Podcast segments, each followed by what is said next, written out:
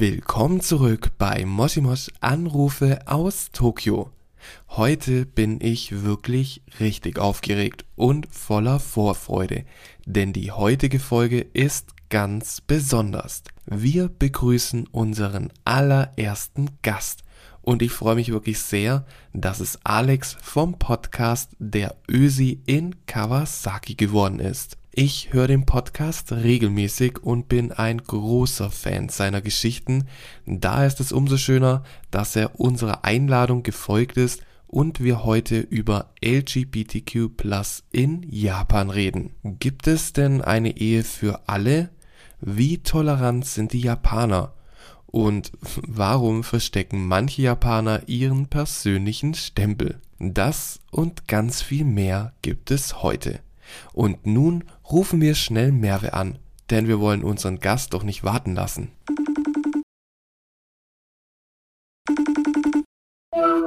Moshi Mosh, Merve des. Hallo Merve, na, Hallo, du bist heute du bist heute irgendwie ein bisschen woanders, ne, als sonst. Ja, also generell wäre ich ja so oder so woanders gewesen. Ich wäre ja in meiner neuen Wohnung gewesen. Aber leider Ja. funktioniert mein Internet dort immer noch nicht. Und da dachte ich, das ist die beste Möglichkeit, die beste Gelegenheit, endlich in ein Internetcafé in Japan zu gehen, weil ich war hier noch nie. Und ich, Mhm. ich war immer so neugierig, wie ist es denn dort so? Das ist ein Manga-Café, Internetcafé in einem. Und ich dachte immer so, hier sind irgendwie vielleicht nur so, keine Ahnung, so ko komische Creeps. Aber das ist voll clean. Also das ist voll sauber hier. Das sieht voll neu aus. Das Zimmer ist halt Mhm. so ein ganz normales Zimmer. Ich werde auf jeden Fall was posten bei uns auf Instagram. Da kommt auf jeden Fall Unbedingt. was, weil ich find's, ich find's voll cool. Also, wenn du deinen Zug verpasst, kannst du hier einfach pennen. Ja dann, Merve, jetzt hast du deine neue Wohnung. Ja, ich, ich ziehe jetzt wieder um. Ja, genau, jetzt, jetzt hast du die, neue Wohnung, aber jetzt gefällt dir das, was du da hast, noch viel, viel besser. Das Internet funktioniert auf jeden Fall. Ja, Das ist ja schon auf was. jeden Fall. Denn, Merve, das haben wir heute ganz, ganz dringend gebraucht, dieses Internet, denn, wie wir in der letzten Folge ja schon verraten haben, sind wir heute nämlich nicht allein. Yay! Dreier! Genau. Und äh, wir rufen nämlich jetzt gleich ähm, den Alex an. Der hat nämlich auch einen eigenen Podcast, der Ösi aus Kawasaki. Und mit dem haben wir heute eben diesen Dreier, den du jetzt schon angeschrien hast. Genau, ich freue mich schon drauf. Dann äh, wollen wir ihn mal nicht warten lassen. Er wartet bestimmt schon sehnlichst auf unseren Anruf. Und jetzt rufen wir mal den Alex an. Moshi Mosh, Alex des. Hi Alex. Hallo Alex! Mensch, ich freue mich, dass das klappt, dass wir uns jetzt hier zusammengefunden haben und äh, freue mich ja schon riesig darauf. Und äh, wie geht's dir? Ja, servus Manu, servus Merve. Danke für die Einladung. Mir geht's gut. Ich freue mich, dass wir da heute mal zusammen plaudern. Ich bin ja sonst meistens etwas alleine in meinem Podcast. Äh, das ist sozusagen halt mein, mein erster Dreier. Ja, Ja, für mich auch. ja, also das ist doch bei Uh. mir auch. Von daher, äh, Mensch, schön, dass ich das mit euch erleben darf. genau. Und wir haben uns heute als Thema, haben wir uns ähm, nämlich LGBTQ in Japan ausgesucht. Das passt ja super zu dieser Dreierkonstellation. ja, ne? Und ähm, ja, ich freue mich, dass du dabei bist, Alex. Ja, cool. Spannendes Thema. Ich hoffe, ich kann was dazu, äh, dazu beitragen. Ach, bestimmt. Bestimmt. Da, bestimmt finden wir da was. Aber wir haben natürlich jetzt auch, also der eigentliche Grund, weil wir dich jetzt eingeladen ist, äh, Alex, wir haben keine japanischen Facts mehr gehabt. Uns ist nichts mehr eingefallen, da haben wir gedacht, Mist, was machen wir denn? Äh, jetzt brauchen wir jemanden, der da auch mal was sagt. Und daher haben wir dich dazu verpflichtet. Und freuen uns jetzt, dass du äh, heute mal einen Fakt für uns hast. Ja, gerne doch. Ich habe euch Ja. einen mitgebracht. Mein Fakt lautet, in Tokio gibt es Cafés, wo man gegen Bezahlung Jungs beim Knutschen zuschauen kann. Ah, okay. Das ist ja, das ist ja was. Das sind, äh, wie heißen die? Ähm, sie heißen, glaube ich, BL Café. BL Cafés und BL steht für Boys Love. Also eigentlich so, ja, homosexuelle Liebe, wenn man so will. Mhm. Ah, okay, ja, das hatten wir auch schon mal, äh, mehr, hatten wir mal angerissen, ne? Das ist gut, dass du das da äh, Genau. mitgebracht hast. Aber Warst du ich- schon mal in so einem, ja, Merve? Ich wusste nicht, dass sie da knutschen. wusste ich echt nicht. Ja, ich glaube, sie deuten es an. Also sie essen dann diese Pocky-Sticks. Ja. Aber vielleicht das zur Erklärung. Äh, ich war selbst noch nie in so einem Café. Ich habe vor relativ kurzer Zeit erst davon gehört, dass es das gibt. Mhm. Und das sind halt so eine, ist so eine Cosplay-Geschichte für Anime-Fans und vor allem für weibliche Anime-Fans. Die können dorthin gehen. Ja. Und angeblich nennt man diese weiblichen Fans Fujoshi. Oh. Anscheinend heißt, das heißt übersetzt anscheinend Rotten Girl. Also, ähm, aber anscheinend be äh, bezeichnet der Begriff Fujoshi eben Mädchen, die ähm, auf dieses Boy Love stehen. Auf, das heißt auch Yaoi, glaube ich, so ein Fandom, quasi, dass, dass man dann gewisse Anime-Charaktere ähm, schwul macht. Ja. Ja. Das Okay. ist ein Riesengenre hier. Es gibt hier sogar ähm, Filme, Kinofilme. Ach, die laufen, laufen dann im Kinofilm, laufen dann so, äh, So Yaoi-Filme? Ja, Anime BL-Movies. Wow, okay. Und wir haben sogar, ich arbeite ja in einem Eikaiwa und wir haben sogar erwachsene, also erwachsene Leute, die halt einen ähm, Corporate Job haben in einem großen Unternehmen und die äh, lesen dann auch halt BL-Manga und die schauen dann auch so diese Filme an und das ist to- total normal hier. Mhm. Bist du, Merve, äh, da der Alex das gerade gesagt hast, bist du auch ein Rotten Girl? vielleicht ein bisschen. ja, vielleicht schon ein bisschen. Also, äh, es ist interessant. Ich lese jetzt. Mhm. Ich lese generell nicht mehr so viel Manga oder sogar Bücher auch nicht mehr so viel, aber ich wär, ich habe mal den gelesen, Loveless. Kennt, kennt ihr Loveless? Mhm. Das Nein. ist auch so eine Art BL. Ähm, ja, ich würde sagen, das ist BL. Äh, das war das erste Mhm. BL, das ich ge gelesen habe in auf der Realschule, glaub. Und das war gar nicht so schlecht, ja, das war interessant. Okay, Mensch, Merve, da bist du ja äh, richtig erfahren unter uns. Nee, nicht so wirklich. Nee, nee. Aber ja, ich, Du ich, Rotten Girl. ich kann ja gleich, ich bin im Internet Internetcafé, Manga-Café, da kann ich ja gleich unten schauen, ob die hier auch BL-Mangas haben. Ja. Oder oben. Das heißt, in so einem BL-Café warst du, aber war noch keiner von euch beiden. Nee, ich will aber unbedingt hin. Bitte, unbedingt. Ich, ich weiß gar nicht, ob der, der Zutritt für Männer gestattet ist. Bestimmt. Oder nur für Rotten Girls. Sure. Ihr könnt euch dann also Rotten Girls verkleiden. Ah, Ja, genau. Das ist ja ist bestimmt äh, auch voll in okay, wenn wir uns dann verkleiden und ja. äh, das fällt bestimmt nicht auf. Ja, ich glaube, in Also- ich denke nicht, dass die in Japan da was sagen. Ah, ich weiß nicht. Also, so wie es ich jetzt gelesen, also gehört habe von diesen Cafés, ist es schon, dass es die, an, an weibliches Publikum gerichtet ist, auch so wie Mhm. diese Butler-Cafés zum Beispiel. Und du kommst dann dorthin. Es ist eben Cosplay, die Leute, also es spielen alle, als wären sie, Schüler und Schülerinnen. Und ich glaube, du bezahlst dann nach, vermutlich nach Zeit, keine Ahnung. Und dann kommen eben zwei Jungs, zwei Darsteller und die teilen sich dann diesen Pocky Schokostick, also den teilen sie von Mund zu Mund und zum Schluss hin wird ein Kuss angedeutet. Also ich habe dann so Videos gesehen auf YouTube, es ist ziemlich skurril. Ähm, die deuten die Küsse eher an, das schon. Und dann die, die Mädchen, die dann zuschauen, die sitzen halt rundherum und, und kreischen und kichern vor, ja, vor Begeisterung, vor Ekstase. Ich schaue gerade auf der Homepage von einem dieser BL-Cafés und da haben die unten einen Link, auch so von den YouTubern. Ich habe sie auch durch YouTube entdeckt, ähm, Akidirist. Und da ist auch ein Thumbnail von einem YouTuber, das ist ein männlicher YouTuber, glaub. Sieht aus wie ein männlicher YouTuber. Das heißt, man darf da bestimmt rein als Mann. Ah ja, Ja, ne, denke ich schon. Ja. Ja, ich finde die Idee halt so ein bisschen skurril. Ja, dass das irgendwie zwei knutschende Jungs sind quasi so kurios für die Leute, dass, dass sie sogar Geld bezahlen würden, um das zu sehen. Ja, ich weiß nicht, so. ähm, ich habe oft darüber nachgedacht, ähm, warum das jetzt in Japan und vielleicht auch in anderen asiatischen Ländern so beliebt ist.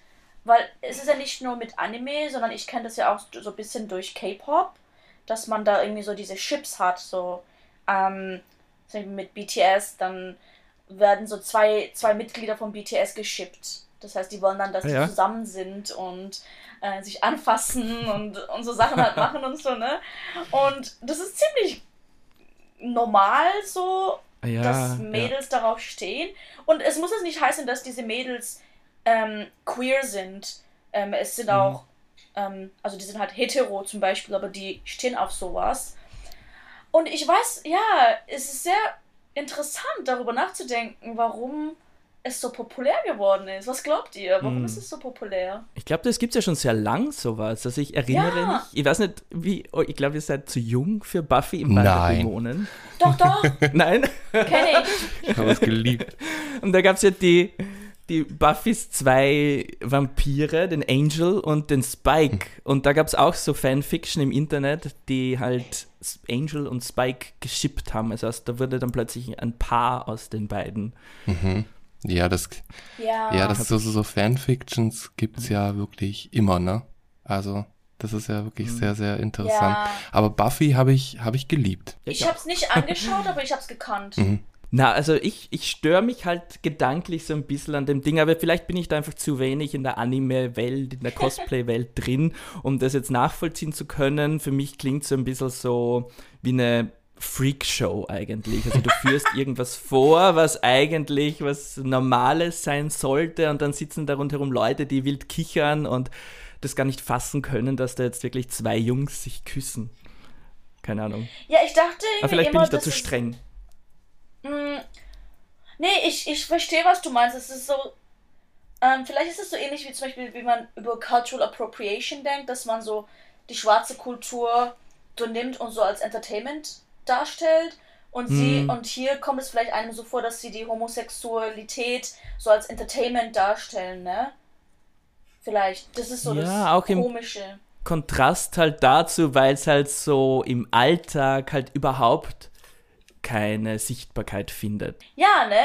Ja, stimmt. Das stimmt, ja. Nicht so wirklich. Ja. Es ist hm. erst als Entertainment akzeptiert, aber wenn mir jetzt dein Kollege, dein japanischer Kollege ähm, sagt, ja, ich bin schwul, ich habe einen Mann oder ich habe einen Boyfriend, dann denken vielleicht alle so, oh Gott, oder so. Also, mhm die, die tun dich zwar nicht direkt diskriminieren, aber die werden dich wahrscheinlich ignorieren und die wollen nichts mit dir mhm. zu tun haben und so weiter. Also so ein bisschen wirst du ausgestoßen vielleicht. Aber ich glaube auch, das wird ja auch gar nicht so offensichtlich so auch gesagt. Ne? Also äh, das ist ja oftmals so, dass gesagt wird, ähm, dass Liebe eben auch eher so Privatsache ist in Japan, ne? dass dann darüber gar nicht genau. so groß geredet wird. Ja. Ja. Ja. Oder Alex? Ich glaube, es gibt ja, es gibt ja, ja diese starke Nomikai-Kultur, dass sich die, die, dass man sich unter Kolleginnen und Kollegen abends zum, ja eigentlich zum Saufen trifft. Das zählt mhm. auch gar nicht so wirklich zur Freizeit, sondern eher mehr noch zur Arbeit. Das ist so der soziale ja. Aspekt der Bürokultur, dass du abends da mitgehst. Eigentlich traust du dich nicht wirklich Nein sagen. Und bei diesen Dingen wird sich dann schon privat äh, ausgetauscht und dann wird ja. viel getrunken, dann spricht man von, äh, von der Frau, von den Kindern. Ähm, das heißt, ich glaube, LGBTQ-Personen haben es da schon sehr schwer. Also äh, die, ja. ich glaube, da einfach viele werden einfach lügen. Ja. ja. Und, vers und verstecken sich. Also, ja. ja, das auf jeden Fall. Also in der Corporate, in der Corporate-Welt in Japan kannst du auf jeden Fall kannst du dich nicht outen als schwul oder sogar lesb. Wenn du Lesbe bist, ist es ja noch schlimmer. Weil Frauen haben es hm. ja so oder so ja. schon schwieriger. Und hm. falls dann irgendwie rauskommt, dass, dass du nicht, dass du nicht auf Männer stehst, dann, also, also für Frauen ist es ja nochmal noch ein Stück krasser, habe ich gehört. Also ich habe mal eine unterrichtet hier, also bei, bei mir. Sie ist Professorin an ein, ich glaube an der Tokio Universität sogar. Und sie ist Professorin für ähm, ja, LGBTQ, like Gender Studies. Und sie hat so ihre Präsentation mir mal vorgestellt. Und zwar ähm, ist die Nummer an Männern, die als schwul sich outen, größer als die Nummer der Frauen, die sich als lesbisch outen. Die Nummer ist eigentlich ja. gar nicht mal bekannt, wie viele lesbische Frauen es in Japan gibt, weil viele Frauen, mhm. die trauen sich gar nicht, sich zu outen. Und ich fand es krass, weil ich dachte irgendwie, mhm. das wäre vielleicht das Gegenteil, aber für Frauen ist es anscheinend noch schwieriger, sich zu outen. Mhm. Okay, das ist interessant. Also ich, ich habe auch so jetzt, so wo ich mich ein bisschen über das Thema jetzt eingelesen habe und so, ich muss tatsächlich sagen, ich habe auch viel mehr so Mann und Mann äh, Geschichten gehört und so wie es also lesbisch ist, habe ich tatsächlich nicht so viel herauslesen können, so als wäre das so eigentlich nicht der Rede wert, fast. Ne? Und mhm. aber noch ganz kurz, Alex, du hast vorhin gemeint, dass wenn man sich dann abends so zusammentrifft und dann eben auch quatscht über Familie und über Beziehungen und so weiter, hm, hast du da schon irgendwie mal eine Situation erlebt, in der das dann in eine Richtung ging, wo du gedacht hast, hm, irgendwie ist jetzt ein bisschen doof? Jetzt bei mir persönlich. Ja. Ähm, na, ich kam eigentlich schon geoutet in mein aktuelles Unternehmen. Mhm.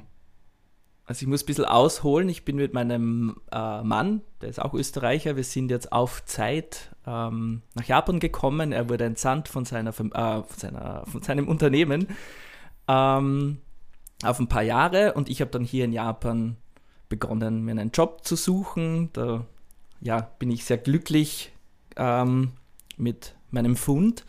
Und eigentlich musste ich ja schon im Bewerbungsprozess erklären, warum ich jetzt in Japan bin. Mit welchem Visum bin ich in Japan? Wie hat es mich nach Japan verschlagen? Und gleich zu Beginn, ich hatte ja eigentlich nichts äh, zu verlieren. Ja, und die war da eigentlich sehr offen, mhm. ähm, wusste, es ist ein modernes Unternehmen. Ähm, ja, und ich, ich habe da gleich geschrieben, ja, ich bin mit meinem Mann hier, wurde beruflich entsandt. Und ja, also ich habe das eigentlich sehr selbstverständlich hingestellt. Mhm. Und so wurde es oh. auch dann zum Glück auch aufgenommen. Also ich bin auch sehr schnell eingeladen worden dort. Äh, man muss auch dazu sagen, in meinem Unternehmen, das ist jetzt ähm, geführt von einer Japanerin und einem Briten. Das heißt, es hat schon einen sehr oh. internationalen Einfluss. Und da wurde auch dann nach dem Job meines Mannes gefragt, einfach nur aus Interesse eigentlich. Ja, also es war jetzt normaler Smalltalk. Es wurde jetzt nicht irgendwie komisch angesprochen. Mhm. Okay, aber das hört sich ja eigentlich recht gut an, ne? Ja. So wie es eigentlich ja. sein Für sollte. Für mich schon. Ja, ich glaube, als Ausländer hast du halt hier schon äh, den, den Gaijin-Bonus, mhm. so einen den Freifahrtschein ja. für Ausländer. Da, da, da, ja, es, es lastet ein ganz anderer Druck auf dir, wenn du dann Japaner wärst oder Japanerin. Ja. Ähm, wie gesagt, ich hatte nichts wenn, zu verlieren, yes. keinen, keinen Ruf und nichts. Ja. Sorry, ja. Ja, das ist ja sozusagen so ein bisschen auch so, als Ausländer ein Tattoo zu haben. Die denken sich halt, ah, er ist halt ein Ausländer, das ist cool, wenn die ein Tattoo mhm. haben. Und wenn du jetzt vielleicht ähm, queer bist, also jetzt äh, schwul, lesbisch, bisexuell oder ja, ähm, dann denken die sich halt, ah ja, die im Westen, die sind halt freier, die können das machen das ist dort normal, aber hier in Japan, wenn es ein Japaner macht, dann ist es vielleicht, wow, Schock. Mhm. Ne? Ja, das stimmt. Da glaub, hat man die Gaijin-Karte. Ich glaube, weil es hier ja auch so stark um dieses Nicht-Herausstechen geht und eigentlich ist es ja komplett egal, wie man heraussticht. Also alles davon mhm. ist schlecht. ähm, und ich glaube, wenn du, wenn du dich im Beruf outest, dann bist du ja wieder der, der quasi auffällig ist. Mhm. Und eigentlich ist ja das Gegenteil das Ideal. Also auch wenn man in Japan zum ja. Beispiel besonders hübsch ist, soll man sich ja auch möglichst bescheiden zeigen und das gar nicht irgendwie dann zu sehr zur Schau stellen. Und ja. ich glaube, das betrifft dann auch eben äh, queere Personen, ähm, sobald die sich öffnen und outen, geht es dann nie, gar nicht unbedingt darum, dass sie queer sind, sondern eigentlich mehr darum wahrscheinlich, dass sie, ja, dass sie da jetzt auf, äh, weiß nicht, auf Ego-Trip machen oder so und auf individuell und die Harmonie vielleicht stören. Mhm. Ja, das stimmt. Deswegen sind auch viele Leute, die queer sind, sind eher in so ähm, Entertainment-Business oder irgendwas Freiberufliches oder ähm, Künstlerisches sind die Hm. meistens eher, habe ich so festgestellt. Ich glaube, da hat man auch mehr Narrenfreiheit so im Entertainment-Bereich. Ja, stimmt. Aber äh, du hattest dann auch äh, erwähnt, ähm, dein Visum und in einer der, ver- deiner vergangenen Podcast-Folgen, da hast du einen ganz guten ähm, Begriff für dein Visum gefunden. Das fand ich sehr äh, interessant und zwar das Homo-Spezialvisum. Ich wird das so in Japan bezeichnet? Ähm, ähm, es wird von mir so bezeichnet, ähm, weil ja, es war schon ein sehr spezieller Fall. Es ist, man findet auch online sehr wenige Ressourcen da zum Thema. Ähm, wenn ich es kurz erläutern darf. Ähm, wie gesagt, mein Mann und ich sind äh, offiziell und legal äh, in Österreich verheiratet. Und kurz danach sind wir nach Japan gezogen. Äh, wir haben eigentlich geglaubt, dass die, die Ehe, die österreichische Ehe in Japan ohnehin nicht zählt, also die, die gleichgeschlechtliche Ehe. Und wir hatten dann aber Unterstützung vom Unternehmen meines Mannes und so einer Anwaltskanzlei und die haben uns gesagt, doch, sehr wohl, äh, es gibt für ausländische, homosexuelle und verheiratete Paare das Schlupfloch. Es gibt so ein spezielles Visum, das nennt sich Designated Activities Visa. Und das äh, kann man eben bekommen. Allerdings nur, wenn eben beide von uns ausländische Staatsbürger sind. Wäre jetzt mein Mann zum Beispiel Japaner und wir hätten in Österreich geheiratet, ähm, gäbe es diese Möglichkeit für uns in Japan nicht. Okay. Oh. Musstet ihr dann irgendwie eure Ehe dann auch noch irgendwie beweisen? Also durch irgendwie Bilder oder sonstiges? Äh, ja, Bilder und sonstiges. Also es war, wir mussten unsere Liebesgeschichte dokumentieren, ähm, äh, quasi einen Aufsatz verfassen, wie wir uns kennengelernt haben, wie es zur Eheschließung gekommen ist. Ja, ähm, Bilder aus uns, von uns in der eigenen gemeinsamen Wohnung, Bilder von uns mit Freunden, all solche Dinge. Wow. Aber ich bin mir ehrlich gesagt nicht sicher, inwieweit das auch heterosexuelle Paare betrifft, die ein Visum in Japan bekommen wollen. Aber gut, ja, mit dem Material, das ihr jetzt da zusammengefügt habt, äh, habt ihr jetzt daraus äh, genug Material, um ein Buch zu veröffentlichen. Unsere Liebesgeschichte. Ja, und genau. ja. Genau, so ist es. Wie wir in Japan äh, trotzdem bleiben durften Ja. oder irgendwie sowas. Ja. ja. Das ja. ist echt interessant. Ja, ich habe Ja. noch nie was davon gehört. ja, das ist Ja. wirklich. Leider hat das halt schon ein paar Nachteile, dieses Visum. Also es ist normalerweise gibt es halt für heterosexuelle Paare ähm, das Spouse-Visa, also für verheiratete Ehepaare. Ähm, und da kann, kann man, glaube ich, die, die Versicherung sich teilen. Also man spart, was den Versicherungsbeitrag betrifft. Und das geht bei uns zum Beispiel nicht. Also wir zählen irgendwie trotzdem als zwei eigenständige Menschen, müssen beide unsere Versicherung zahlen. Ähm, ja, also richtig, wirklich Benefits bis auf das Visum gab es jetzt eigentlich, glaube ich, nicht. Mhm. Ja. Also es ist krass, schon eine ja. Unter, also es ist schon eine Diskriminierung, eine unterschiedliche Behandlung. Ähm, aber wir sind froh, dass es das immerhin gibt, weil für japanische Paare gibt es halt das leider immer noch nicht. Mhm. Ja, das stimmt, stimmt. Aber wo, wo ist das? In, in irgendeinem Staat kann man irgendwie jetzt heiraten? Oder war das eine Heir Hei Heirat? Oder irgendwas mit LGBTQ wurde da akzeptiert? War das in Fukuoka? Mhm. Aber es gibt ihr schon immer mehr Städte in Japan, die, die stellen so Partnerschaftszertifikate aus, offizielle. Ah ja. Quasi, sie erkennen die Partnerschaft offiziell an, aber nur auf äh, Stadtbasis. Hm. Und ich glaube, sobald man dann aus dieser Stadt rauszieht, ist es vorbei. Also dann zählt es auch nicht mehr. Ne? Irgendwie sowas war es, glaube Ich glaube, ja, ja. Ja, das ist irgendwie ein Wahnsinn. Krass. Wenn man denkt, du, du, du verlässt die Stadtgrenze, ziehst um und plötzlich bist du quasi nicht mehr Ja. offiziell anerkannt. Du bist ein anderer Mensch. genau. Du bist, du Mhm. bist frei. Ja. ja. Aber ich glaube, man heiraten? merkt schon, ich glaube, man sieht schon deutlich, dass es hier eine ähm, Entwicklung gibt diesbezüglich. Leider eben Ja. nur auf, auf dieser Städteebene. Ähm, mhm. Aber immerhin, glaube ich, hilft es gleichgeschlechtlichen Paaren zum Beispiel bei der Wohnungssuche. Mhm. Weil in Japan wird man ja, was die Wohnungssuche betrifft, ja eigentlich ständig diskriminiert, also als, sei es als Ausländer zum Beispiel, dass ja pauschal keine Wohnungen, also sehr viele Wohnungen einfach äh, ja, aus Prinzip nicht an Ausländer vermietet werden. Ja. Und genauso haben es aber auch zwei Männer, zum Beispiel zwei japanische Männer, haben es auch schwer, weil anscheinend mhm. gilt das irgendwie als verdächtig. Ja, dass da irgendwas, ich weiß nicht, was Mafia-mäßiges im Gange ist, irgendwas Kriminelles. Ah. Weil anscheinend manche Vermieter, ähm, die gehen eher von einer illegalen Aktivität aus, als dass sie vielleicht, ja, sie verstehen könnten, dass es sich da jetzt um ein homosexuelles Paar handelt. Also irgendwie reicht da der Horizont anscheinend. Diese Verbrecher. ja. Weil ich denke, ich denke, wegen der Geschichte Japans, so mit der Yakuza und so und so, ich denke, viele, die, also die kennen vielleicht die Homosexualität nicht. Also ältere Leute, ne? Die, die verstehen das vielleicht nicht. Aber auch wenn man es vielleicht denen erklärt, würden die vielleicht denken, nee, ihr lügt, ihr seid doch Mafia oder sowas. Weil die haben echt, also manche Leute hier haben echt Schiss, also die haben echt Angst vor der hm. Yakuza.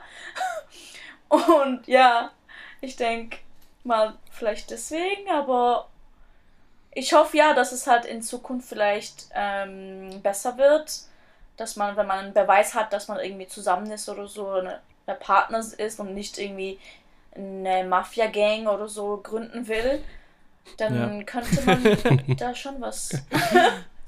wir lieben uns nur, wir sind keine Verbrecher. Genau.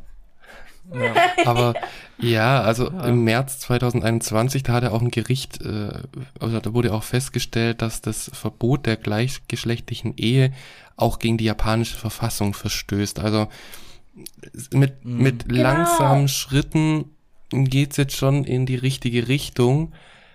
Aber ja, die Betonung liegt auf langsam. Also ich glaube, ich finde es immer so mm. irrsinnig, dass in einem Land, in dem es, wie wir jetzt gerade vorhin schon erwähnt haben, Boys Love Cafés gibt, Filme und allen möglichen. Und wenn man auch die Geschichte äh, noch ein bisschen im Hintergrund hat, da kann ich auch gleich auch noch was dazu sagen, mhm. dann denke ich mir so, hä? Und, und da ist es dann so, ja. aber es ist vielleicht tatsächlich, hat viel auch, ja, vielleicht auch damit zu tun, dass Liebe ja im Allgemeinen in der Öffentlichkeit nicht so gezeigt wird, beziehungsweise praktiziert wird. Also ich glaube auch, dass äh, heterosexuelle Paare in Japan, die, die knutschen sich jetzt auch nicht in der Öffentlichkeit voll ab und laufen mm. Händchen viele. Oh Gott. Das ist ja, also, das ist ja irrsinnig, ne? Und da kann man es mm. dann als schwuler oder lesbi äh, schwuler Mann oder lesbische Frau schon schwierig haben, ne? Ja. Mhm. Aber was ich halt an Japan gut finde, also ich weiß nicht, ob das jetzt so stimmt, weil ich es am eigenen Körper jetzt nicht so mitkriege, aber ich habe noch nie davon gehört, dass jemand, der queer ist, hier irgendwie verprügelt wurde. Weil das hört man ja oft in europäischen Ländern, mhm. werden ja oft viele Leute verprügelt oder auch in Amerika, ne? Und ich denke, das hat, ist halt auch deswegen, weil Japaner generell nicht so gewalttätig sind. Anstatt einen zu verprügeln, ignorieren die dich halt. Ähm, mhm. Also, was denkst du darüber, Alex? Findest du, also fühlst du dich jetzt hier sicherer? Ich fühle mich hier sicherer, also generell, also jetzt nicht nur was jetzt äh, die, die Partnerschaft betrifft, ähm, sondern generell fühle ich mich in Japan sicherer von der Kriminalität her. Jetzt nicht vielleicht ja. was Erdbeben und so weiter betrifft, hm. aber ähm, weil wir gemeint haben, ja, jetzt irgendwie 2021 äh, und so weiter, ja, es ist, ist Japan da ein bisschen hinten nach, aber ich muss trotzdem, ich muss dazu sagen, äh, auch in Österreich ist die Ehe für alle oder die Ehe erst 2019 geöffnet worden. Ja, stimmt, ja, das ist, das hat auch. Also gedauert. da war Deutschland, glaube ich, ich weiß nicht, wann es genau in Deutschland war, es war ein paar Jahre vorher. Und in Österreich haben die das, glaube ich, auch zum Nein, ich will jetzt nichts Falsches sagen, aber ich glaube, das, das war auch deshalb, weil quasi das als verfassungswidrig erklärt wurde, die, ähm, wow. die Diskriminierung. Also eigentlich sehr ähnlich, wie es in Japan versucht wird anzugehen, dass man, äh, dass, dass halt da Leute klagen und sagen, der Verfassungstext ist diskriminierend. Ja, genau. Also es ist irgendwie, äh, auch wenn wir jetzt so sagen, ah, Japan ist so rückständig hinsichtlich äh, dem Thema. Also bei uns ist es ja noch nicht so lange her, ne? Also es ist, äh, bis das Mhm. erlaubt wurde. Von daher, Ja. ja, kann man, also ich bin guter Dinge, dass man in einigen Jahren auch als Japaner heiraten kann, wie man möchte und wie man Ja. liebt. Und ja, bin da Mhm. guter Dinge. Aber es, es Mhm. dauert. Ja. Ja, Asien generell, also wenn man jetzt China oder Korea anschaut, vor allem Korea ist richtig schlimm. Die sind ja sehr homophob dort. Und China ist auch nicht besser. Und in Taiwan kann man ja heiraten. Das war, glaube vielleicht zu derselben Zeit wie Österreich. Ich glaube, das wurde 2019 legalisiert. Und Ich glaube, ähm, Taiwan ist so das erste asiatische Land, glaube ich. Ja. Ich, Genau. Ja, ist es. Und ähm, Taiwan ist auch ein tolles Land. Ich liebe Taiwan. Aber ich glaube, als zweites Land wird es entweder Japan oder Thailand, glaube ich. Obwohl Thailand, ich weiß nicht, weil es dort ja auch diese Monarchie gibt. Deswegen weiß ich nicht, ob das da dann legalisiert werden kann so schnell. Aber vielleicht wird Japan das zweite Land in Asien. Vielleicht, ja. Es ist für mich, wie gesagt, so irrsinnig, dass auch ein Land wie, ähm, wie jetzt Südkorea so rückständig ist. So, weil es gibt ja auch in Südkorea, es gibt auch immer wieder, dass so mh, K-Pop-Idols, dass die dann eben auch in Serien mitspielen, Boys Love Serien und da ja dann auch immer oder auch unter den Boy-Bands auch immer so ein bisschen so, dass die so ein bisschen so touchy sind und da eben auch, ne? Und es ist für mich so irrsinnig, dass dann trotz alledem noch so eine homophobe Einstellung herrscht. Also das, das kann ich irgendwie nicht so zusammenführen. Ne? Ja. Ich denke, diese, die, die touchy Koreaner, also ich vergleiche es immer so mit den Türken zum Beispiel, weil türkische Männer, die tun sich ja auch diese, diese, ist, nicht den Kuss, aber halt diese Wangendinger, also man, als würde man sich so auf die Wangen küssen, aber eigentlich tut man sich nur so gegen die Wangen schlagen, so als so Wange an Wange, weißt du, Man was ich macht meine? So Wange an man Wange. macht den Will.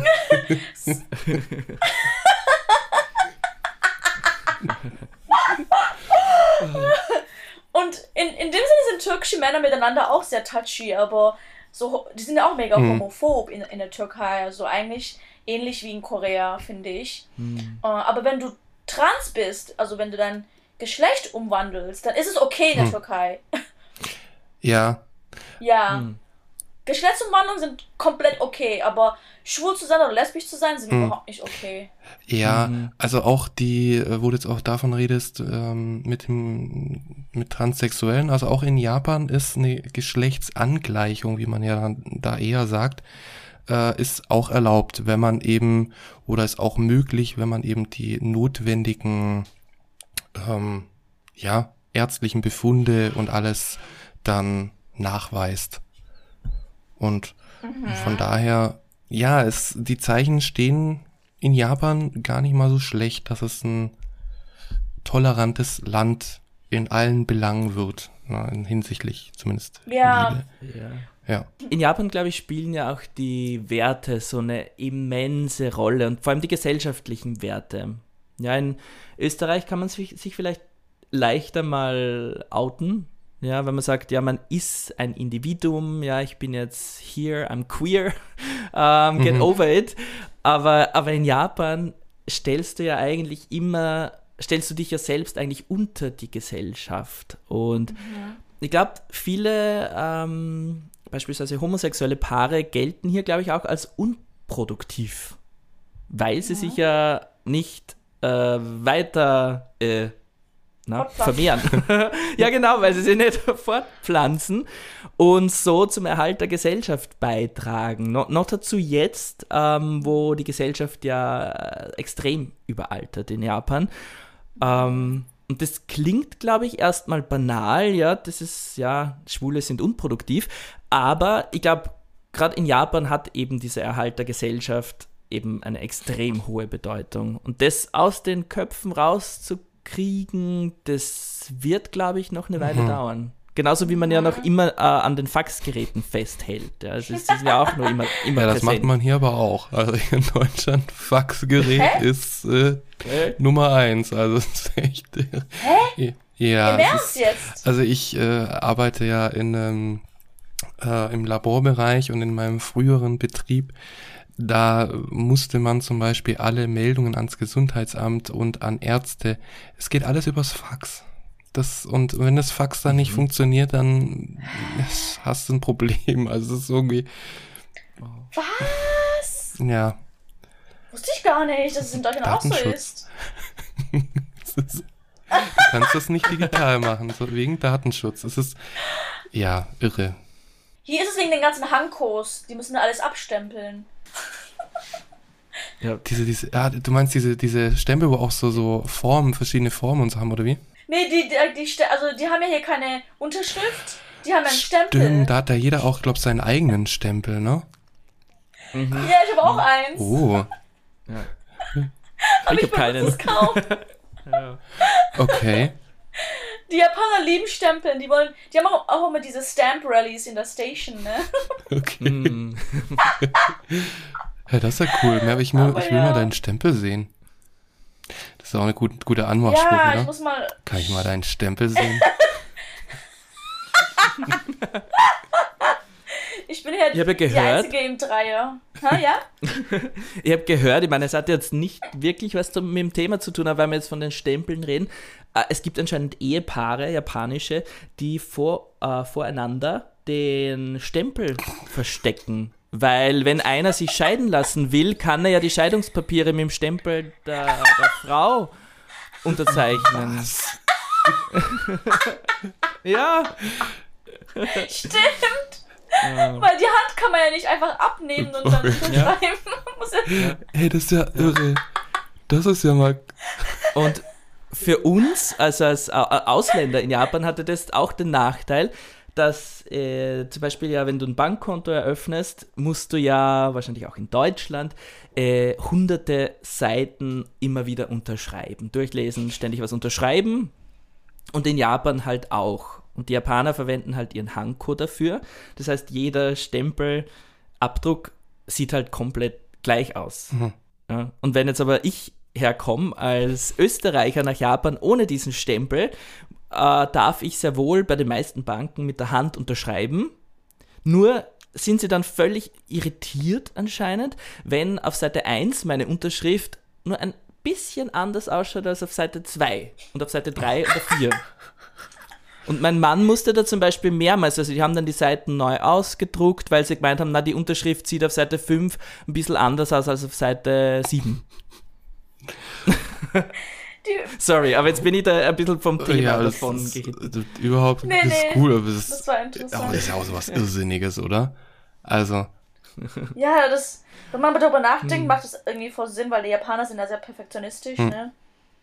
Also bist du eigentlich, äh, Alex, dann bist du eigentlich, da du keinen Stempel hast, bist du eigentlich niemand in Japan. Du kannst ja nichts machen.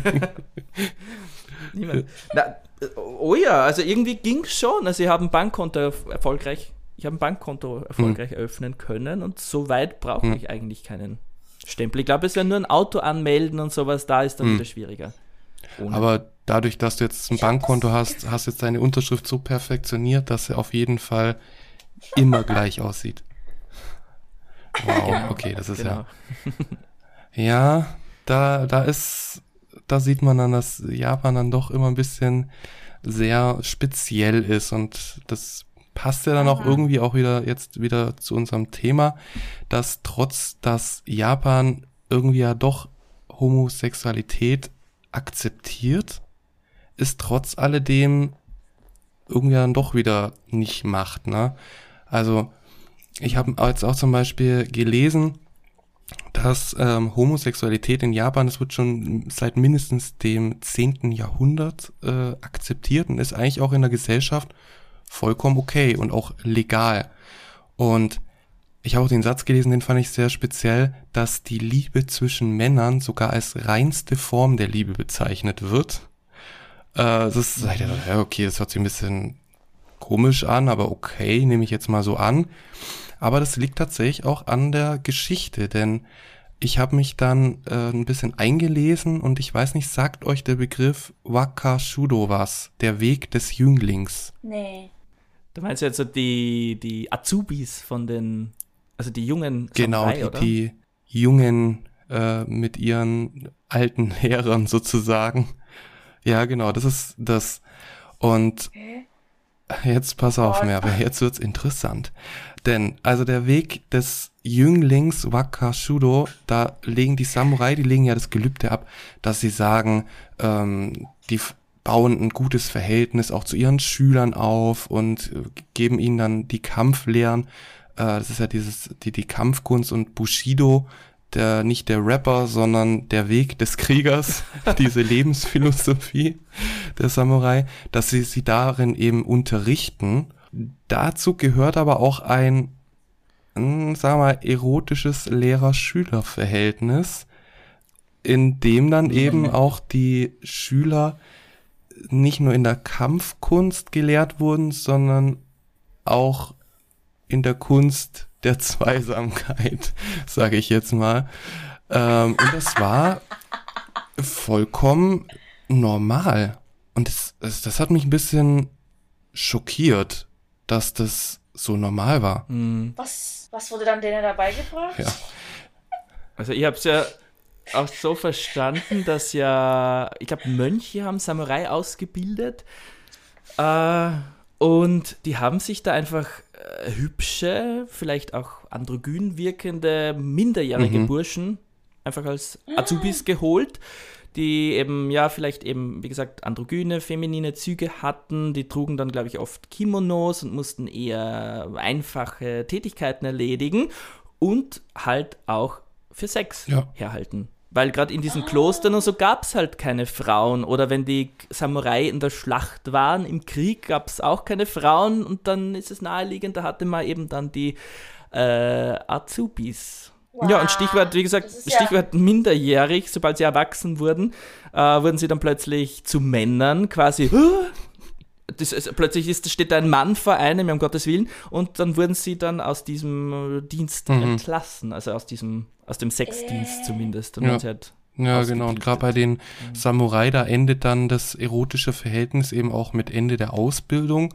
Und es geht dann in eine lebenslange Freundschaft oder Vater-Sohn-Beziehung dann über. Ne? Also es ist äh, höchst Mhm. fragwürdig und es wurden sich auch äh, immer mehrere, also es war auch eine völlig gängige Praxis und es war auch voll okay, sich dann auch mehrere Wakashu, also diese Jünglinge, zu halten und dann eben dementsprechend Oh für bestimmte Zeiten dann eben äh, die dann zu rufen.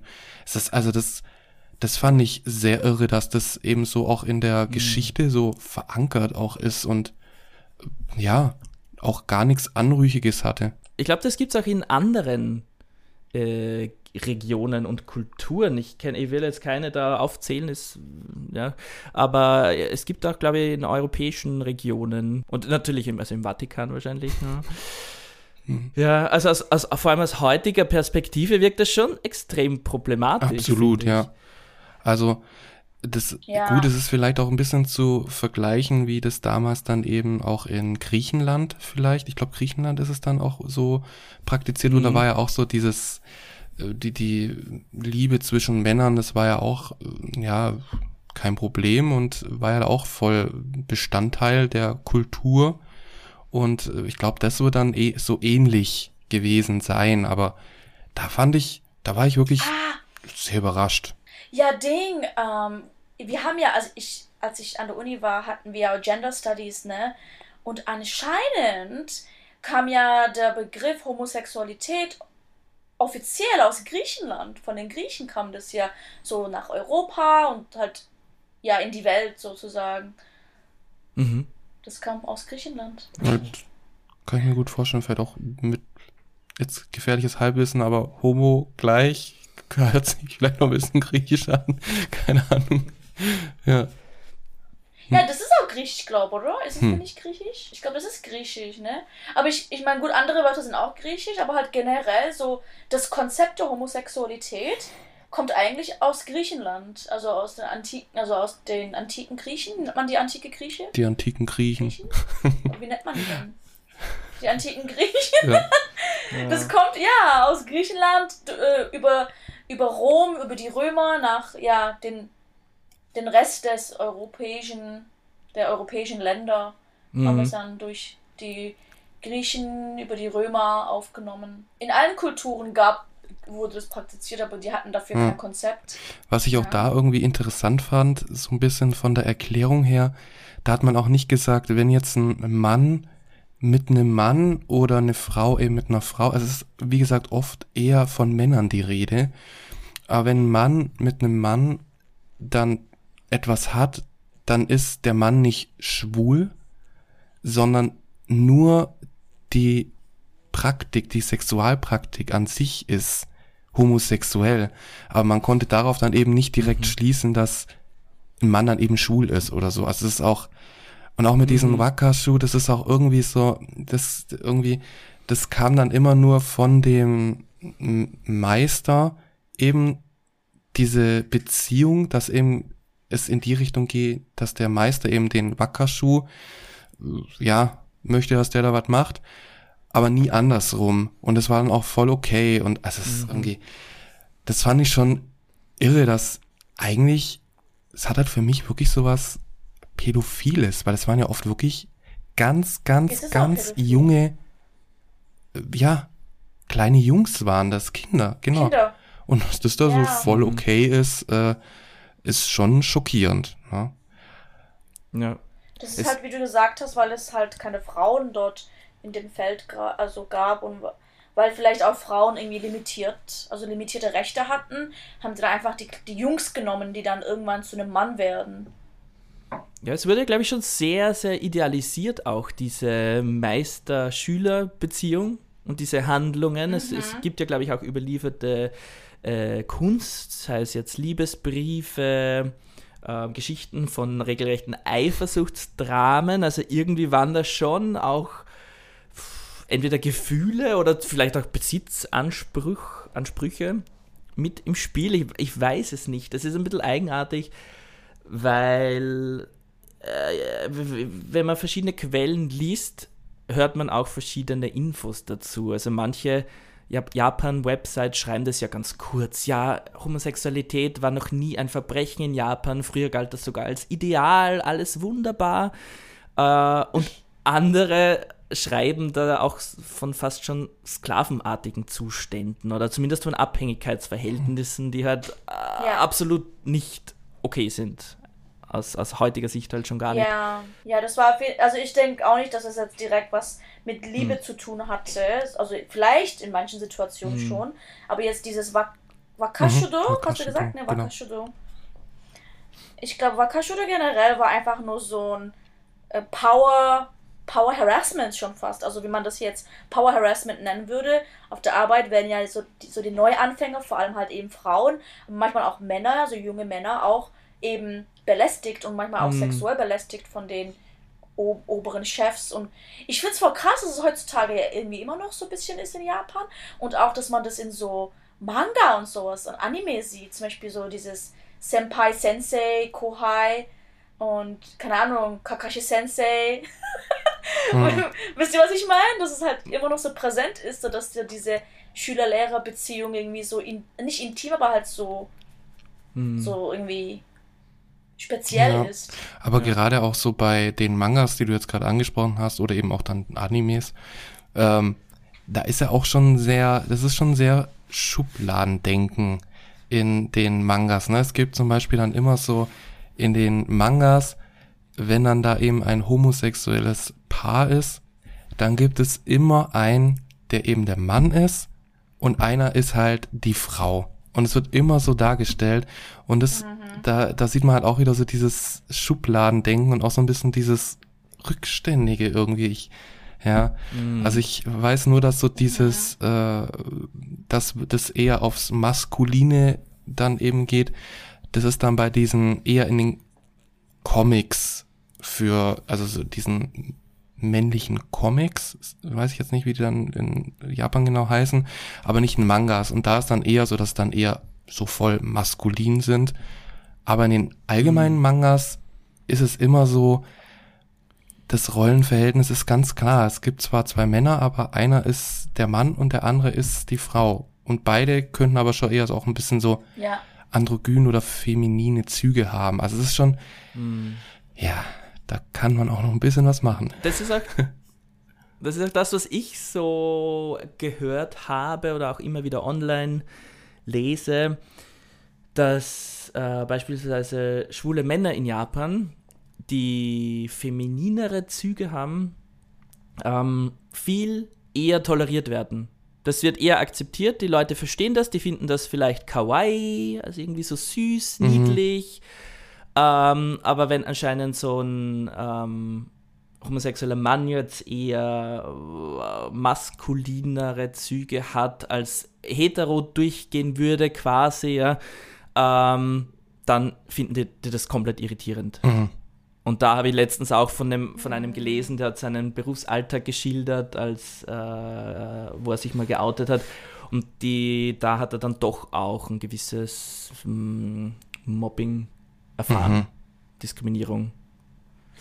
Okay. Also, Wow. Und ich glaube, eben Stimmt, ja. die schrillen Vögel im Fernsehen, ja, die können sich sehr viel leisten, aber privat, sobald es irgendeinen Fehltritt gibt, also sind die ja auch schon wieder weg vom Fenster. Es gibt einfach für jeden Lebensbereich so die Bühne. Ja, und im Fernsehen können die Le Leute ruhig individuell und lustig sein, aber dann im, im, im Büro dann doch bitte wieder möglichst unauffällig. Ja.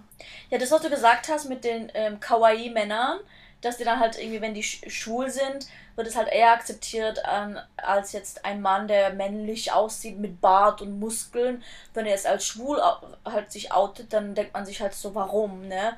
Ja, ich, ich denke aber auch generell, Frauen, also für, also Frauen stehen auch irgendwie mehr auf so diese Kawaii-Männer, ne? Hm. Oder? Weiß ich nicht mehr, wer, sag mal. Ja, in, also auch die Boybands, die so japanischen, oder? Die sind ja auch sehr, sehr gestylt oder Ja. eigentlich schon überstylt. Hm, Ja, und dann denke ich mir halt so irgendwie, ist es jetzt, ja, also ist es so das Hetero-Ideal oder das homosexuelle Ideal, dass Männer irgendwie kawaii aussehen sollen? Hm. Ich weiß nicht, das ist halt auch so ein bisschen Und seltsam. auch ne? eher, würde ich sagen, Was ist auch denn eher, das Ideal? Ich glaube auch eher schlank und zierlicher ist das Ideal. Und Ja. die Männer, die viel ins Ja. Fitnessstudio gehen, quasi ein bisschen mehr Muskeln haben, die gelten sehr schnell mal dann so als Macho. Das ist Ja. auch der Begriff in Japan, dieser Ja. Macho, Macho Man. Macho-Mann. Hm. Aber eine, eine Story habe ich für euch ähm, aus der Beauty-Klinik. Ich war mal, also ich war schon mehrmals in der Oh. Beauty-Klinik, für, eigentlich aus, aus Medi für eine medizinische Behandlung, möchte ich dazu sagen.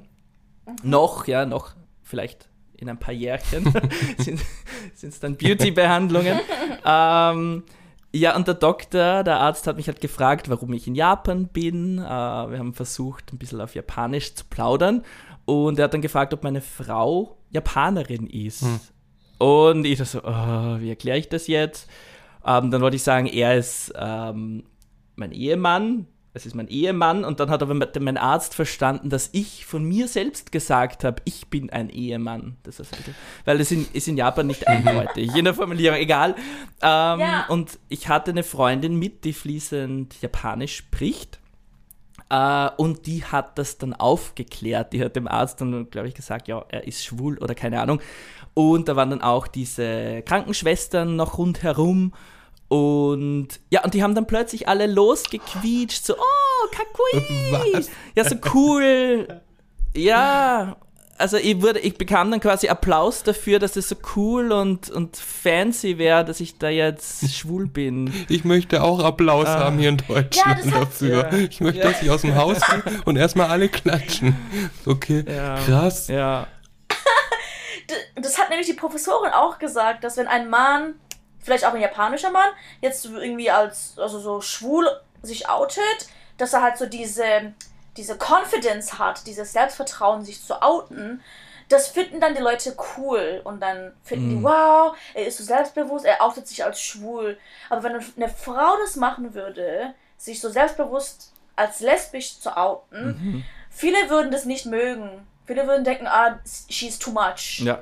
Ähm, Ja. Sie will Aufmerksamkeit oder Mhm. sowas. Also das hatte dann die Professorin, mit, die ähm, diese Präsentation gemacht hat, das hat die damit gesagt. Deswegen ist es in Japan nicht bekannt, wie viele Frauen lesbisch sind, aber es gibt eine vielleicht fast genauere Num Nummer an ähm, schwulen Männern in Mhm. Japan. Da sind zwar auch viele anonym. Ja. Ja, ich denke, viele Männer, die wollen sich nicht outen. Auch Frau, also ja, Frauen generell, aber halt auch Männer, die wollen sich dann nicht Absolut, outen. absolut. Ich wurde ja in der, ähm, in meiner Arbeit wurde ich auch ein bisschen zwangsgeoutet, eigentlich.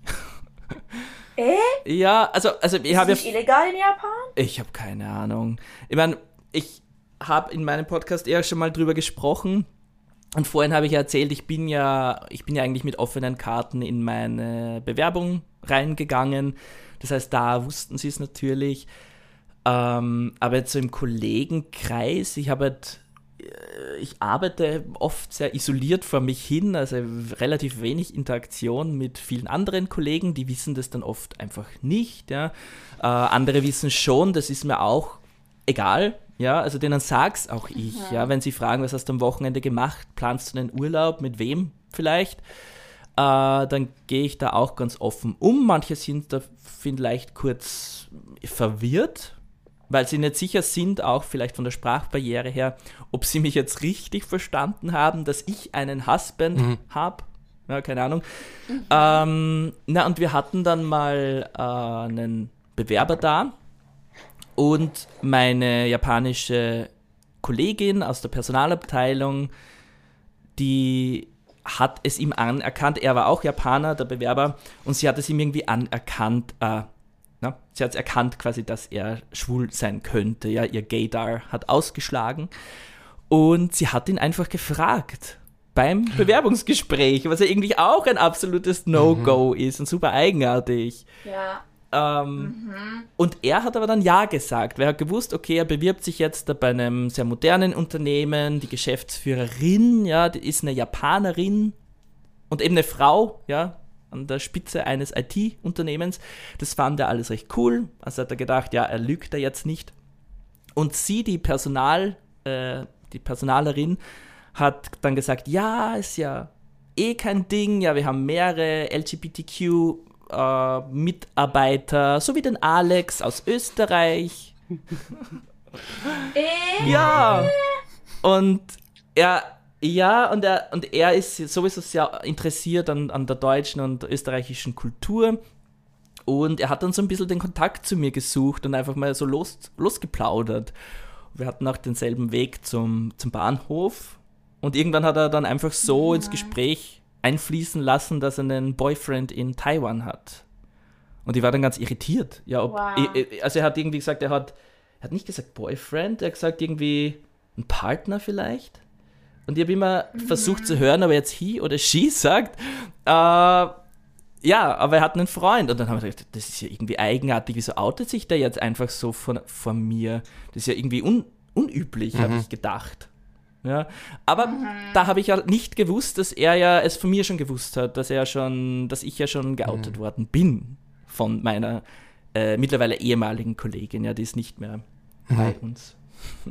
Okay, irre. Aber das fand ich schon Wow. arg. Äh, und ein absolutes No-Go eigentlich. Ich habe mir dann auch irgendwie geärgert, aber das ist ja, ist ja unglaublich. Sie war halt dann schon gar nicht mehr im Unternehmen, also es, es hätte nichts, also ich hätte jetzt nichts tun können. Und außerdem haben wir gedacht, gut, ich war von Anfang an offen und ehrlich, ich habe auch weiterhin nichts zu verlieren. Und vielleicht kann ich ja in ein paar Köpfen so ein bisschen was bewirken. Keine Ahnung. Ja. Ja.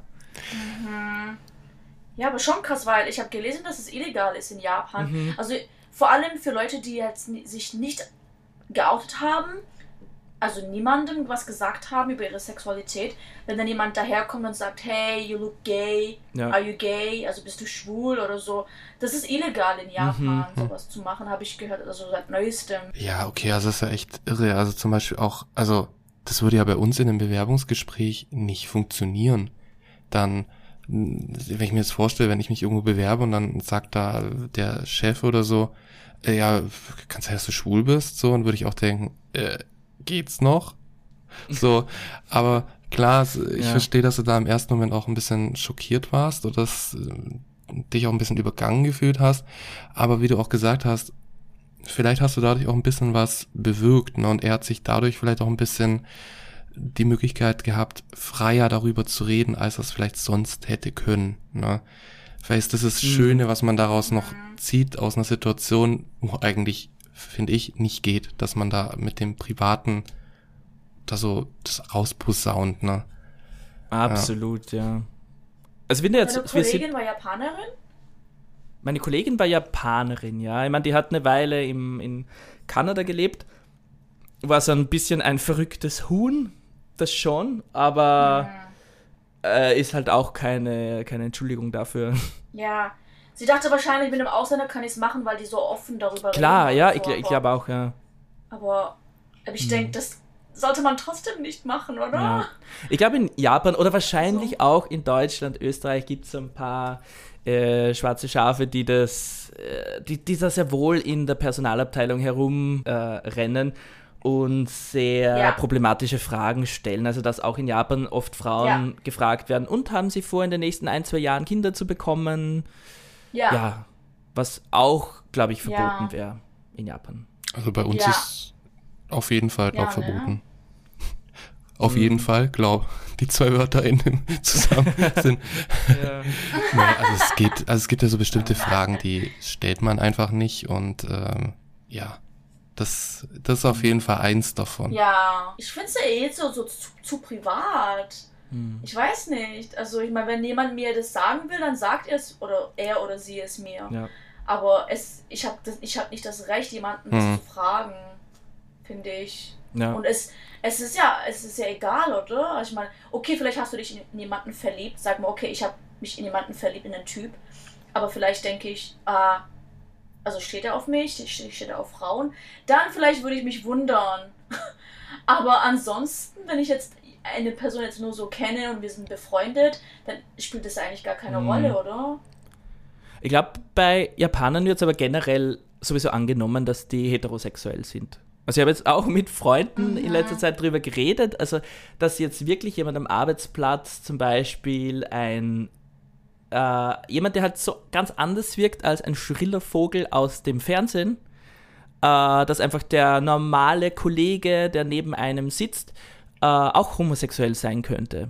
Und das verstehen, glaube ich, sehr viele Aha. hier nicht. Wobei ich auch sagen muss, das ist mir in Österreich auch immer wieder passiert, dass Leute dann so aus allen Wolken fallen, wenn sie mal hören, dass irgendjemand äh, schwul ist, zum Beispiel. Also, Ja. ja, in Japan ist es, glaube ich, noch stärker, weil die Leute halt sehr, sehr gut drin sind, auch ihre Individualität ein bisschen zurückzustellen, ja, in den Hintergrund zu schieben, so im Arbeitsbereich, im Berufsleben. Ja. Ähm, wie vorhin gesagt, es gibt halt für alles so gewisse Bereiche hier, so Lebensbereiche, dass man sich quasi dann, dann gibt es halt irgendwo die anderen Orte, wo sich dann diese Menschen ausleben. Ja. Ich weiß nicht, wisst ihr solche das- Orte? Kennt ihr solche Orte, wo sich ähm, ungeoutete Japaner zum Beispiel ausleben? Ja, Shinjuku Sanchome. Nee, Sancho? Ni- Nein, nicht, nicht Nichome. Nichome? Ja. Nichome. Ja, da nebenan, nebenan. Nichome, Nichome. Ja. Genau, das nennt Ja. man Sanchome. Ist das nicht da das Schwulenviertel Ja. überhaupt, wenn man da hin möchte? Ja. Okay. Ja. Also ich war da nicht, aber Das größte in Asien, vielleicht? Das ist das größte in Asien? Das weiß ich nicht. Würde ich aber jetzt nicht unbedingt annehmen. Aber es ist schon so ein LGBTQ-Viertel. Also es gibt auch ein paar Girls Bars zum Beispiel. Es gibt Cafés. Mhm. Ähm, und da ist es auch okay, wenn, wenn Leute dann in die Sichtbarkeit treten, wenn Paare dann wirklich äh, ja, am selben Tisch dann im Restaurant ein Date haben, was manche halt als sehr unangenehm empfinden, so in anderen Restaurants. Aber die gehen dann gezielt dorthin, ja, ähm, und können ein bisschen mehr sich selbst sein. ja, aber das ist doch schön, dass da auch so ein Ort gibt, an dem dann, in dem sie sein können, wie sie wollen, ne? Und wenn's, Mm, Ja, ich freue mich, dass du Nichome angesprochen hast, weil ich, ich, ich habe es irgendwie gerade total vergessen, aber ich habe ein paar Freunde, die da eigentlich oft zum Feiern hingehen, auch Mädels, die ähm, hetero sind und die finden, es ist richtig cool dort. Also die Leute, die gehen da echt hin, um äh, Leu neue Leute kennenzulernen, um Spaß zu haben, um sich auszudrücken auch. Und anscheinend geht es da echt mega ab dort. Warst du da schon mal, Alex? Ja, ich war schon, ich war kurz vor Corona und dann jetzt letzten Herbst dann wieder so langsam begonnen, äh, hin und wieder mal hinzuschauen. Mhm. Ähm, und es ist echt, ja, ja, wie du sagst, die Leute leben sich da mehr aus. Es ist Uh, man muss keine Angst haben. Es ist jetzt nicht so ein verruchtes Rotlichtviertel oder so irgendwo, wo, wo man glaubt, ja, da, da lauert mhm. jetzt ein Krimineller hinter jeder Ecke. Absolut nicht. Eigentlich das mhm. Gegenteil. Also man sieht dort irgendwie eine, eine Lebensfreude und Emotionen in den Gesichtern der Leute, die man sonst halt eben nicht sieht, weil sie die Leute eben ja im, im Alltag einfach zurückhalten, nicht auffällig sind. Und plötzlich steht man dann dort in Nitschome trinkt Cocktails mit wildfremden Leuten aus aller Welt, ja, kommt sehr schnell äh, in, in Unterhaltungen rein und dann gibt es auch manchmal so Drag-Shows äh, auf der Straße vor, vor den Bars. Mhm. Das ist mhm. ziemlich cool. Äh, What? Oh ja, oh das ist schon cool. Oha, ich ja. will da jetzt hin. Aber. Manu, wenn du kommst, dann gehen wir da hin. Ja. ja. Ja, unbedingt. Aber es ist, es ist, man muss schon dazu sagen, das ist halt auch wieder eine besondere, eine eigene Kategorie an Menschen, die sich dorthin gehen, trauen oder die sagen, das ist jetzt das ihre. Sie fühlen sich dort wohl, weil bis zu einem gewissen Grad wirst du halt doch auch wieder gesehen. Ja, wenn du andere Leute siehst, wirst du ja auch gesehen mhm. von den anderen. Mhm. Und das wollen halt trotzdem viele, glaube ich, nicht. Ja. Aber ja, ich, äh, ich, ich habe jetzt auch gesehen, dass viele, also ich äh, tanze ja hier auch und viele, die tanzen, also jetzt nicht nur Männer, aber auch Frauen, die sind auf jeden Fall nicht hetero, also die sind queer. Ähm, und ich finde es voll cool, so zu sehen, Japaner, die sich halt so ganz anders benehmen als, als so die Norm. Mhm. So, vor allem in der Berufswelt. Die sind viel ausgelassener, die sind auch lauter und die kleiden sich, wie sie wollen, die, die, die zeigen mehr Haut. Und ich weiß nicht, also ich finde es richtig interessant, so die andere Seite von Japan zu sehen, so die, ähm, die Freien, so die Künstler. Ja, ne? absolut. Ja, ich, wie das zum ersten Mal ja? dort war, nach einem halben Jahr in Japan, war das so richtiges ein Aufatmen. Wow, okay, es gibt doch andere ja. Leute als immer nur die, die ich in der Rush Hour sehe, die ja, die so irgendwie ja.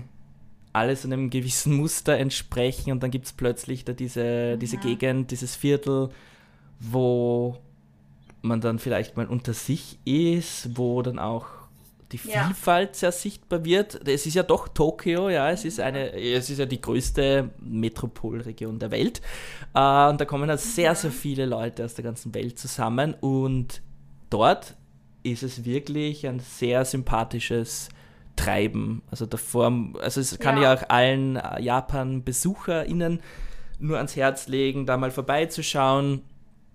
Ähm, ja, es macht einfach Spaß. Ja. Ja, ein paar Freunde von mir, die gehen da oft hin. Und ähm, die habe ich auch durchs Tanzen kennengelernt. Und ja, einige eben sind schwul oder lesbisch. Und die gehen da sehr oft hin mhm. und die erzählen mir immer davon. Und ich denke mir so, oh mein Gott, das klingt echt so, als als wäre es so richtig toll dort. So. Man hat einfach nur Spaß, ne? Ja. Und ich will da auf jeden Fall auch unbedingt hin. Wir müssen mal, Manu, wenn du kommst, dann gehen wir genau. alle, mal hin, ja. Äh, oder zu viert mit deinem Mann. Genau, das machen wir. Das hört ja? sich super an. Ja, das ist doch, das ist jetzt ja. doch mal, trotz all der Kritik an Japan und allem drum und dran, dass eben es doch nicht ganz so tolerant vielleicht auch oder so, so fortgeschritten ist eher, wie man denken mag ist es jetzt doch ein schöner Abschluss, dass man dann sagt, so, wo man eben auch als schwuler, lesbischer, also schwuler Mann oder lesbische Frau oder hin kann. Und mhm. ich weiß nicht so, vielleicht jetzt noch ganz kurzer Einschub. Habt ihr Queer Eye in äh, Japan gesehen? Nur die erste ah, okay. Folge. Also das kann ich jetzt auch noch äh, ans Herz legen. Ähm, das war auch wahnsinnig ähm, interessant und cool zu sehen. Da war unter anderem auch so ein äh, japanischer Mönch dabei, der wohl auch recht bekannt ist. Ähm, ja, ja, der genau. Make-up-Artist. ja, oh mein Gott. Genau. Ja, ich liebe ihn. Der ist da und ich habe auch von ihm ähm, so ein paar Berichte dann noch zusätzlich gesehen und er ist wirklich sehr inspirierend und ich glaube, er hilft da auch mhm. viel mit, mhm. ähm, dass sich Sachen auch in die richtige Richtung bewegen. Ne? Kodo Nishimura heißt er. Ja, ja, ja. Und ich habe eine Freundin, äh, sie hat, also jetzt hat sie halt, jetzt arbeitet sie bei Google, also sie ist Japanerin, aber äh, bevor sie bei Google gearbeitet hat, äh, als sie an der Uni studiert hatte, hat sie irgendwie so TED Talks organisiert. Und sie hatte dann das TED Talk mit ihm oh, organisiert. Okay. Und ich dachte mir so, oh mein Gott! ich so Fangirl. ja, ich finde den richtig toll und der hat echt so, der ist, wie du sagst, mega inspirierend. Ich weiß, ob das jetzt zu seinem Thema war oder halt ob es generell so Interviews. Kennt ihr Asian Boss? Mhm. Auf Nein. YouTube? Ihr müsst mal anschauen, die führen da Interviews mit ähm, Leuten äh, aus asiatischen Ländern. Mhm. Und ich glaube, die haben auch so eine Reihe, ähm, wo sie Leute auf der Straße halt eben fragen, what do you think about ähm, LGBTQ? Ah ja, ja. Ähm, und die, hast du es vielleicht gesehen? Und die fragen da auch halt auch solche Leute in Korea und in Korea so die meisten älteren Leute zum Beispiel, die checken das nicht. Die so, I don't understand, like, um, ich, ich weiß nicht, warum Leute schwul sind oder lesbisch mhm. sind, das macht keinen Sinn für sie. Mhm. Und dann fragen sie dieselbe, stellen sie dieselbe Frage japanischen Leuten und auch älteren Leuten. Und du kannst sehen, dass viele japanische ältere Leute ziemlich tolerant sind. Die sind ganz offen, die so, ja, Liebe, also wenn sie sich lieben, wenn das nicht gezwungen ist, dann ist es eigentlich egal, ob es jetzt ein Mann oder Frau ist. Mhm. So denken die. Ja. Und ich fand's, ich fand's richtig erfrischend, das so zu sehen, dass eigentlich so die, ähm, so die Leute, die hier in Japan leben, keine negativen Meinungen dazu mhm. haben, wirklich. Ja. Und aber halt, weil das halt durch das System halt so ein bisschen, wie du sagst, gegen die, ähm, ich denke so mit der Fortpflanzung halt, ich glaube, das ist so das Hauptproblem wo ähm, die Politik hat das immer noch nicht so hm. legalisiert. Weil du jetzt die ältere Bevölkerung ansprichst, hätte ich noch eine Empfehlung. Also ich weiß nicht, ob es eine Empfehlung ist, ich kann nicht aus eigener Erfahrung sprechen. Aber wenn jetzt mal Japan-Reisende nach Japan, äh, na, wenn jetzt mal Leute nach Japan kommen, auf Besuch zum Beispiel, äh, gibt es hier anscheinend verschiedene Badehäuser, die Super Sento und da habe ich letztens die Geschichte von einem älteren Mann gehört, der ist der Eigentümer von so einem Badehaus. Äh, Glaube ich, eh irgendwo in der Stadt, in Shinjuku wahrscheinlich. Äh, der ist selbst äh, schwul. Und nachts wird aus diesem Badehaus eine schwule Sauna. also, das ist tagsüber. Tagsüber ist es einfach ein ganz klassisches Sento, das Badehaus äh, in der Nachbarschaft für jedes Geschlecht. Und anscheinend abends äh, quasi kla klappt er den Schalter um und dann ist es dann eine, eine Gay-Sauna. Da verlangt er etwas mehr Geld. Er schaut sich dann auch die Gäste genau an, ob die denn auch eh wirklich schwul sind. Ähm, ja, also das fand ich irgendwie sehr skurril, dass quasi einfach so mitten in, der, in deiner Nachbarschaft eigentlich, dass es auch solche sehr versteckten mhm. Dinge zu geben scheint. ja, in Japan kannst du nicht alles machen. Du hast im Vorfeld hast du ja gesagt, äh, vor der Aufnahme kurz gequatscht und hast du Japan, wie hast du bezeichnet, als äh, Raum der Wünsche aus Harry Raum Potter. Der Wünsche. Alles, was du willst, das gibt's hier. Ja. Also dort in Tokio und Japan. Ja. Genau. Ah, ja. Nur finden muss Nur finden man. muss man genau. Muss man Suchen muss man selber. Ja, ja so wie den Raum der, ja. so wie den Raum der Wünsche. Genau. Ja. Äh, ich finde, für heute ist äh, für mich auch ein großer Wunsch in Erfüllung gegangen, nämlich ein äh, Dreier in einer äh, oh. sehr schöne Überleitung. Ähm, und ich bedanke mich vielmals bei dir, Alex, dass du dabei warst äh, Merve auch, dass du dich ins Internetcafé gestürzt hast, damit wir das auf jeden Fall auch machen können. Und hört in den Podcast von Alex rein, der Ösi aus Kawasaki. Der Öse in Kawasaki? Genau, du bist Ja. der, Ka äh, der Ösi und äh, bist ein Ösi in Kawasaki. Genau, okay. Ah, Genau, So ja. jetzt. Genau. Und hör da unbedingt rein. Wir packen das Ganze auch in die Show Notes, den Link zu deinem Podcast. Und äh, ich bin auf jeden Fall ein großer Fan und höre sofort immer jede Folge. Du veröffentlichst samstags meistens, ne? Ja, meistens so, so alle paar Mhm. Samstage, wenn ich Lust und Geschichten habe. Ja, und äh, vielleicht, äh, vielleicht treten wir da auch mal in Erscheinung. Wer weiß. Oh. Oh ja, also Yes. vielen Dank für die Einladung. Ja, es war mir ein Fest. Bitte kommt eben sehr gern auch mal bei Mhm. mir vorbei. Ähm, Gehen nach Kawasaki. ja. ja, vielen lieben Dank für das tolle Gespräch. Sehr, sehr gerne. Ja, danke. Ja. Ja. Und damit äh, würde ich sagen, war's das für heute. Wir hören uns dann wieder in zwei Wochen zu einem weiteren spannenden Thema. Bis dahin, またね。またね。またね。バイバイ